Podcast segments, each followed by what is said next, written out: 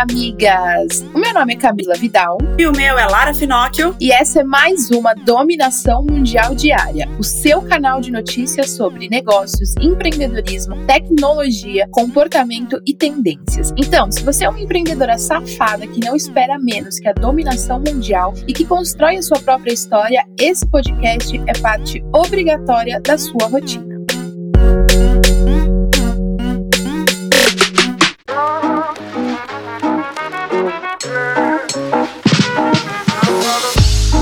Terça-feira, amigas, e você já sabe que tem indicação por aqui, né? E as dicas de livro, série, filme, documentário preferidas da sua semana. E hoje eu quero indicar, amigas, a continuação do livro do Segredos da Mente Milionária, que eu sempre indico por aqui. Então, é, depois que você lê Segredos da Mente Milionária, amiga, que você já deve ter lido, pelo amor de Deus, que eu só indico esse livro, você pode ler um livro chamado Pai Rico, Pai Pobre. Ele não é do mesmo escritor, mas é a mesma linha de pensamento e vai complementar o que você já leu no Segredos da Mente Milionária. Esses dois livros, migas, de verdade, mudaram a minha cabeça, o meu olhar sobre dinheiro, sobre o que a gente faz com dinheiro, sobre como a gente lida com o dinheiro e o sucesso dos outros, como que faz diferença ter uma mentalidade, qualquer diferente de uma mentalidade de rico e de pobre, e não é sobre o que você tem, é realmente como você age nas situações. Então fica aí, miga, dica de livro para sua semana. Maravilhosa. E eu vou indicar um filme que é antigo, mas eu revi esses dias, e como estou em outro momento da minha vida, eu acabei tendo uma percepção muito interessante. O filme é Comer, Rezar e Amar, que é estrelado aí pela Julia Roberts. Quem tem o livro também, mas tem, tem livro também, mas eu tava vendo, revendo o filme. E aí eu me peguei dessa vez pensando na importância do autoconhecimento, o quanto a gente se perde de nós mesmos em alguns momentos das nossas vidas e depois a gente precisa sim dar uma pausa, tipo, para tudo e aí você se reencontra para depois seguir em frente. Achei válido isso porque é, uma das outras vezes que eu vi, eu era bem mais nova, eu tava com outra cabeça, passando por outros problemas. E aí agora, mais madura, com a questão do empreendedorismo, aquelas nossas síndrome do impostor que a gente fala de vez em quando, aquele, aquele mundo de coisa que acaba caindo na nossa cabeça e na nossa vida, eu acabei assistindo esse filme e tive essa outra ótica sobre a, a importância do autoconhecimento e que isso vai fazer você seguir muito em frente. Então, essa é a minha dica de hoje. E agora vamos, depois de muitas dicas, vamos começar o dia muito bem informadas. Chegou a hora do nosso top 5 notícias quentes que você não pode saber antes de começar o dia, né? E vamos de vacina, algo que o mundo todo quer saber, né? Os testes da vacina contra o coronavírus seguem em andamento e a notícia boa é que ela não mostrou mostrou efeitos colaterais na maior parte dos voluntários. De acordo com o um estudo, quase 95% das pessoas que receberam a vacina não tiveram efeitos reversos, mas mesmo os que tiveram algum sintoma, não foi nada grave, variando entre dores leves no local da vacina, obviamente, um pouquinho de fadiga e uma febre moderada, que são muito parecidos esses sintomas com os sintomas da vacina da gripe. De acordo com o diretor do Instituto Butantan, Dimas Covas, os testes devem ser ampliados para mais 13 mil voluntários e também incluir pessoas do grupo de risco, como idosos e crianças. A previsão é que a vacina para os profissionais de saúde comece na quinzena de dezembro. Então, aí, dezembro, tudo indica que a gente está caminhando, se Deus quiser, para uma vacina eficiente, eficaz, mais rápido possível. E, migas, três pessoas foram presas ao tentar sacar 49 milhões de reais usando um cheque clonado em uma agência bancária em Fortaleza. O cheque possuía dados de uma empresa de Goiás com assinatura falsa de um gerente executivo de São Paulo. E não é a primeira vez que tentam dar esse golpe, viu, migas? Dois dos três criminosos são pai e filha e tentaram aplicar um golpe no valor de um milhão de reais usando um contrato falso. Em seguida, um segundo homem chegou com um cheque falso. Os três foram atuados pelos crimes de falsidade ideológica, falsificação de documento, uso de documento falso e tentativa de estelionato. Cara, o que é muito louco é você tentar sacar 49 milhões de reais achando que vai ficar tudo bem. É, é isso que eu, eu, fiquei mais pasma com essa notícia toda. É você achar que você vai chegar no banco com um cheque de 49 milhões de reais, vai sacar e vai estar tá tudo certo. Ninguém vai querer confirmar, conferir, nem nada. Não, é, amiga, outro dia eu fui sacar mil reais e já foi uma dor de cabeça, porque o caixa eletrônico não quis me dar. Exatamente. Imagina, tipo, deu limite diário excedido. Eu falei, meu Deus. Imagina 49 milhões. milhões. 49 milhões, tipo, nem tem como carregar essa porra. Exatamente, tipo, gente, presta atenção, né? O pessoal, ele gosta de subestimar a inteligência alheia. E vamos falar de mulheres fodas? Sim, vamos, porque eu quero. Uma das notícias de hoje é sobre a dona da Magalu, a nossa musa maravilhosa, Luísa Helena Trajano, que eu queria muito que ela fosse minha avó. Ela é muito fofinha. Ela já é a mulher, além de já ser a mulher mais rica do país. Sendo assim, ela é a única mulher no ranking dos 10 bilionários do Brasil, ocupando a oitava posição da Forbes. Olha que fofura. O patrimônio de Luísa Helena subiu 16 posições no ranking de bilionários no último ano, crescendo 181%. O total do patrimônio dela foi estimado em 24 bilhões de reais. E com a última notícia aí da Magalu ter aberto o processo seletivo apenas para candidatos negros, também foi motivo de muitos elogios e engajamento que acabou valorizando ainda mais a empresa. Que foda. E a montadora automobilística Volkswagen fez um acordo com o Ministério Público Federal de que vai reparar as violações de direitos humanos cometidas durante a ditadura. Serão feitas doações para ex-funcionários que foram alvos de perseguição e para iniciativas que preservam a memória histórica do país. Segundo o relatório de 2017, seis trabalhadores foram presos na época e ao menos um foi torturado na fábrica do ABC Paulista. A montadora se comprometeu a doar 36 milhões de reais para iniciativas ligadas à defesa de direitos humanos,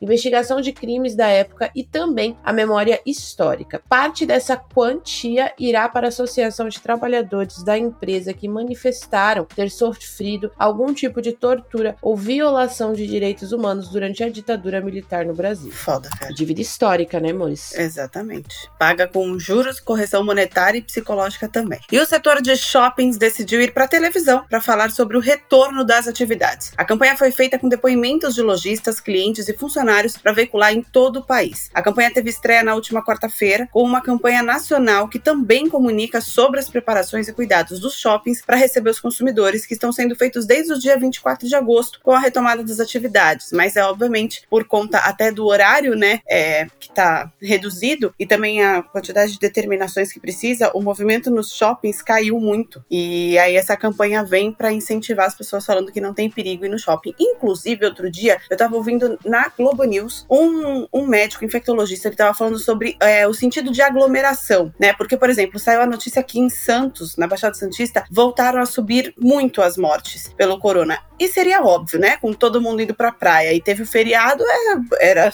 estatístico, era óbvio que ia aumentar o número de casos e, consequentemente, o número de mortes. E aí, esse médico estava falando sobre isso e ele falou que aglomeração é fazer o que estão fazendo na praia, realmente, muitas vezes sem máscara. Mas ir ao shopping de máscara e manter um distanciamento das pessoas não teria problema. Assim como ele falou, como andar na praia, se fosse um distanciamento de máscara, também não teria tanto problema. A grande questão é que as pessoas cismam insistem em sentar na praia, em aglomerar, em ficar todo mundo junto, ficar sem máscara. E aí isso vai dificultar muito o fato da gente conseguir realmente reduzir os números de casos. É, gente, o nome disso é consciência, né, meu povo? Cada um tem a sua e seria bom se trabalhasse em conjunto. Exatamente, até porque pra gente não, né, não ter que retroceder o processo de ter que parar tudo que já foi aberto, todos os comerciantes de novo ter que passar, né, por esse desgaste, porque fecha a praia, fecha quiosque, fecha tudo e as pessoas não têm responsabilidade nenhuma, né? Exatamente. E migas, pausa na nossa programação normal para receber um áudio direto de uma das nossas correspondentes que estão espalhadas pelo mundo. Bom dia, amiga. Bom dia é bom dia em italiano. É a mesma coisa de buongiorno, que você deve estar mais acostumada. Eu me chamo Aline Frois e eu sou a nova correspondente Moving Girls aqui da Itália. Essa semana aconteceu uma coisa que repercutiu em toda a mídia italiana. Em uma escola de Roma, a diretora chamou os alunos para passarem as novas medidas de segurança contra a Covid-19 e, além de todas as medidas que já conhecemos, ela ainda alertou as meninas a não usarem mini saia durante as aulas, pois isso atiraria muita atenção dos professores. Que absurdo, né, amiga? Em pleno 2020 ainda temos que lidar com censura e assédio sexual nas escolas. Como meio de revolta, essas meninas se reuniram e decidiram ir todas de minissaia para a sala de aula e ainda escreveram um cartaz que dizia: Não é culpa nossa se a eles caem os olhos e colaram na frente da porta da sala de aula. Eu achei ótimo, né, amiga? Pois que fique claro que nós não toleremos mais que nos digam como nos devemos se vestir e vamos rumo à dominação mundial até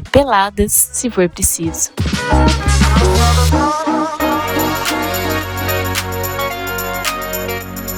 E agora bora falar de negócios, migas, e saber tudo que tá rolando nas empresas. Durante a pandemia, o setor de beleza foi alavancado pelo e-commerce, onde as pessoas começaram a fazer compras de produtos para o autocuidado por meio do comércio eletrônico. E o setor já pensa no futuro, tá? Uma experiência personalizada do consumidor. No primeiro semestre de 2020, o número de transações online efetuada no setor de beleza e perfumaria chegou a 105 bilhões. Chegou a uma alta de 107% aplicando em um faturamento de 2 bilhões de reais para o país. O CEO da Just for You, uma startup que usa inteligência artificial na criação de cosméticos personalizados, Caio de Sante conta que o resultado desses números é a consequência das pessoas estarem em casa, fazendo o interesse pelo autocuidado crescer. A startup conta hoje com 35 colaboradores e mais 20 vagas em aberto, mas começou com apenas 3 funcionários. A pretensão é que até a metade de 2021 a empresa tenha 120 colaboradores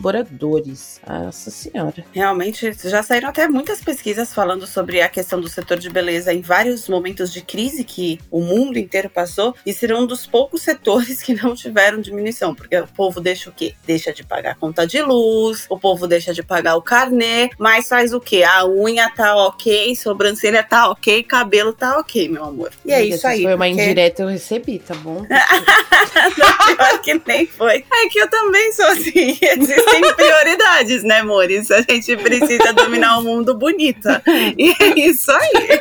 Gente, eu vou até falar o que, que aconteceu aqui. É que uma vez a Camila me mandou a agenda dela. Ela falou, miga, essa semana eu não consigo tal coisa. Eu falei, mas a gente tem que fazer tal coisa. Ela, miga, olha minha agenda, não dá. Aí eu vi que realmente tinha muita coisa. Ela tinha muita coisa a fazer, mas tava lá o cabelo, ok, e a unha, ok. Tinha um espaço para essas duas coisas. Ela não ia comer nem dormir, gente. É verdade isso. É verdade esse bilhete. Ela não ia nem comer nem dormir, mas ela tava com a unha marcada e o cabelo marcado. Maravilhosa. É a nossa musa, né, Brasil? Quando a dominação mundial acontecer, eu quero estar linda e cheirosa. E a gente ama falar sobre pessoas que decidem largar uma carreira que não as fazem mais felizes para empreender, né? E dessa vez é sobre uma advogada que largou a vida da justiça para abrir a própria fábrica de chocolate. A Michelle Callas largou tudo e passou a produzir chocolates artesanais. Tudo aconteceu através de consultas com uma coach. Ela não se sentia feliz com a profissão escolhida desde a faculdade e através das sessões acabou descobrindo que o primeiro passo seria a área da gastronomia gastronomia que deixaria ela mais feliz. Então ela decidiu fazer um curso avançado com um chefe francês e viu a paixão em uma das aulas que ela estudou sobre chocolates. A partir disso, migas, ela se especializou na área e começou a vender os doces artesanais lá no escritório de advocacia que ela ainda trabalhava para manter as contas, né? Hoje, a pequena fábrica de chocolates criada pela Michelle cresceu, já tem três funcionários e chega a produzir 7 mil bombons e barras de chocolate por dia.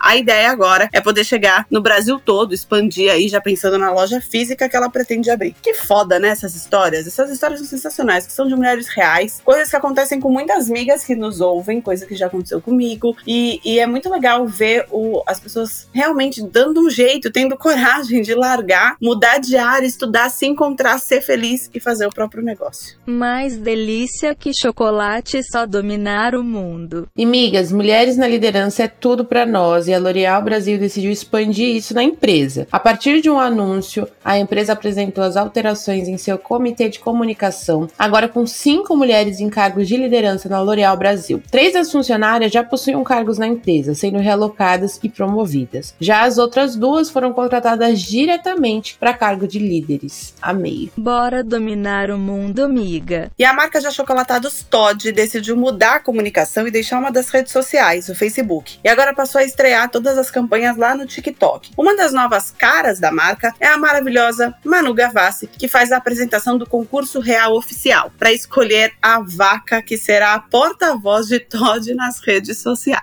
O concurso teve nove participantes inscritos, mas apenas três foram selecionados. E a Manu é quem vai dar este resultado. A marca tem como público-alvo os jovens entre 13 e 17 anos e a comunicação foi toda reformulada para um diálogo em primeira pessoa, abordando dilemas como juventude, rotina, medos, inseguranças e questionamentos, que é realmente o que as pessoas dessa faixa etária e mais velhas também passam no dia a dia. Achei muito legal a campanha. Quem nunca tem dilemas da vida todo dia, né, amigas? Ainda mais no meio de uma pandemia. E a marca de cosméticos Jequiti decidiu criar perfumes para cada time de futebol, com pequenos frascos com 25 ml para cada fragrância. A coleção Times de Futebol da Jequiti possui 12 perfumes escolhidos pelas 12 maiores torcidas do Brasil para se tornarem colônias no valor de R$19,90. E, segundo a empresa, as torcidas estiveram envolvidas para o processo de produção desses perfumes, dando aí um aval final para o lançamento. E mais times devem ter as fragrâncias lançadas no futuro.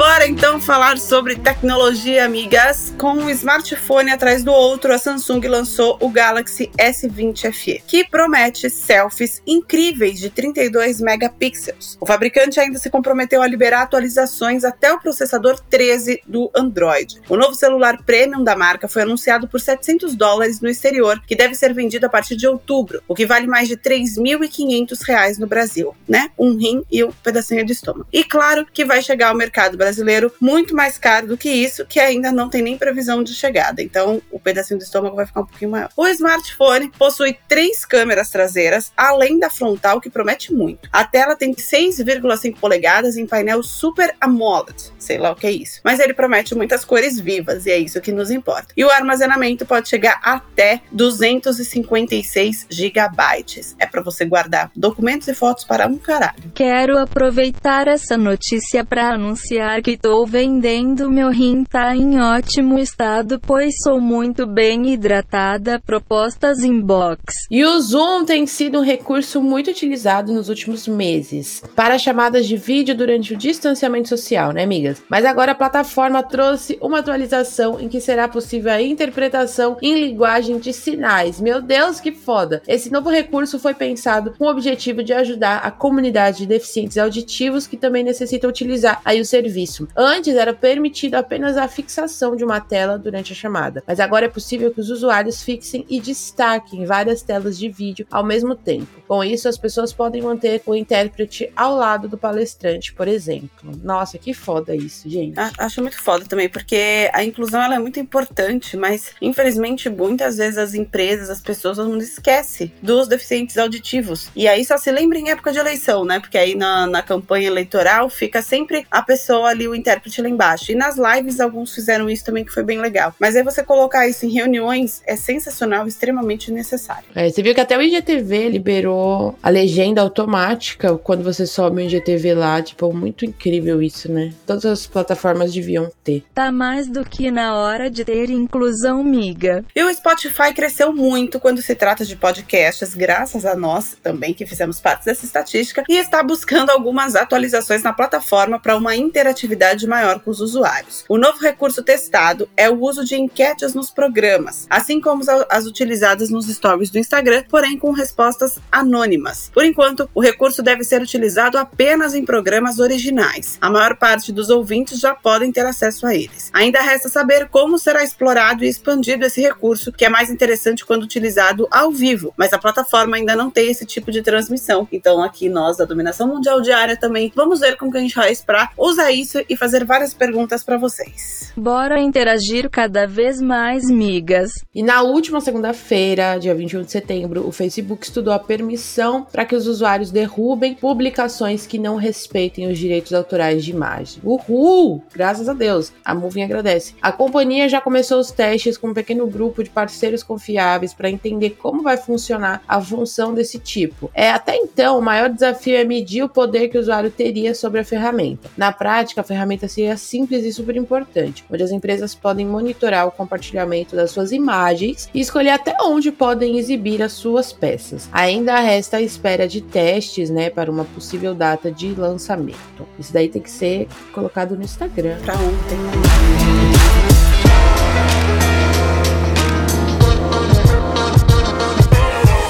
E agora chegou o momento que a gente fala sobre comportamento, migas. O Pacto de Responsabilidade Anti-Assédio no Audiovisual, o CORTA, lançou uma campanha para reforçar a urgência pela mudança de comportamento contra o assédio na indústria audiovisual. A campanha apresenta três filmes baseados em histórias reais de abuso. Apartamento, Hotel e Camarim são as peças aí apresentadas que retratam situações de comportamentos abusivos que acontecem com profissionais no setor audiovisual, seja em festas, eventos oficiais ou até dentro dos sets de produção. Ao fim de cada filme, a seguinte mensagem mensagem é exibida. Isto não é um roteiro, isto é uma história real. Isso precisa ter fim. Corta. Um movimento contra o assédio na indústria audiovisual. Muito foda, extremamente necessário e muito triste saber que até hoje ainda existam esses comportamentos e a gente sabe que existe mesmo, a gente que trabalha no, no meio e é extremamente complicado, já melhorou muito, mas ainda tem e essas campanhas são muito necessárias. É protegendo umas as outras que a gente domina o mundo. E a empresa de maquininhas do Santander a GetNet abriu inscrições no dia 21 de setembro para um desafio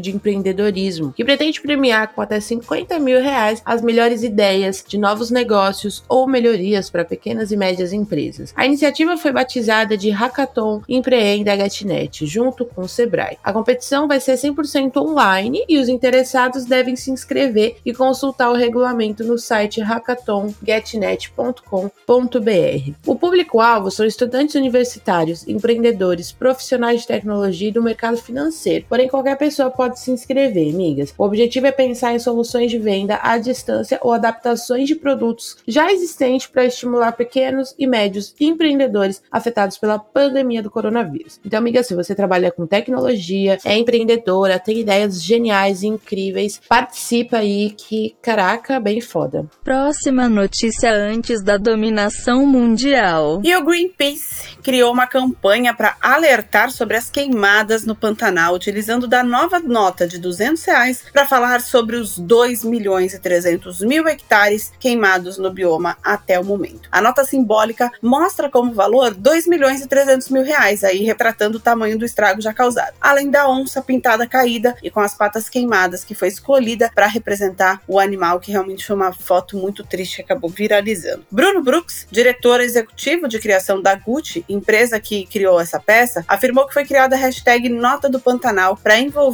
a população na causa e engajar conversas sobre o assunto nas redes sociais.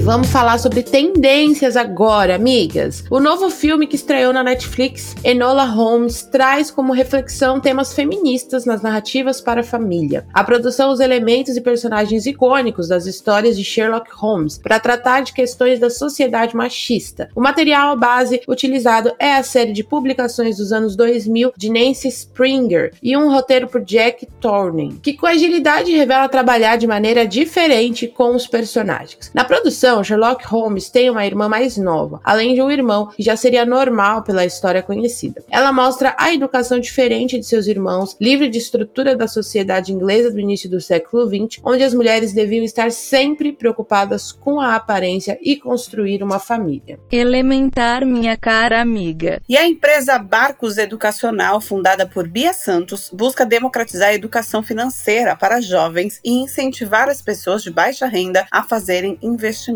A jovem estava no segundo ano do ensino médio quando teve contato com um projeto escolar sobre educação financeira e realizou uma pesquisa sobre o comportamento do consumidor, revelando que os jovens consomem de forma despreocupada e sem interesse e sem ainda uma reserva financeira. A partir de então, ela fundou a empresa para incentivar as pessoas a olharem para um futuro com investimentos. O valor mais caro do curso é de 397 reais, mas tem os planos acessíveis que chegam a 20 reais. Hoje, com 24 anos de idade, ela já atendeu mais de 8 mil pessoas e espera faturar 500 mil reais até o fim do ano.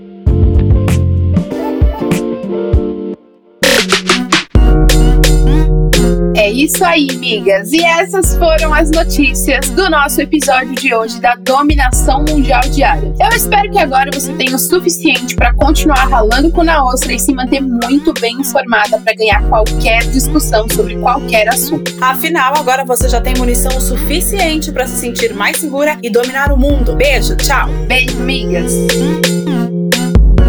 Esse podcast é uma parceria de dominação mundial entre a Moving Girls e a BZT.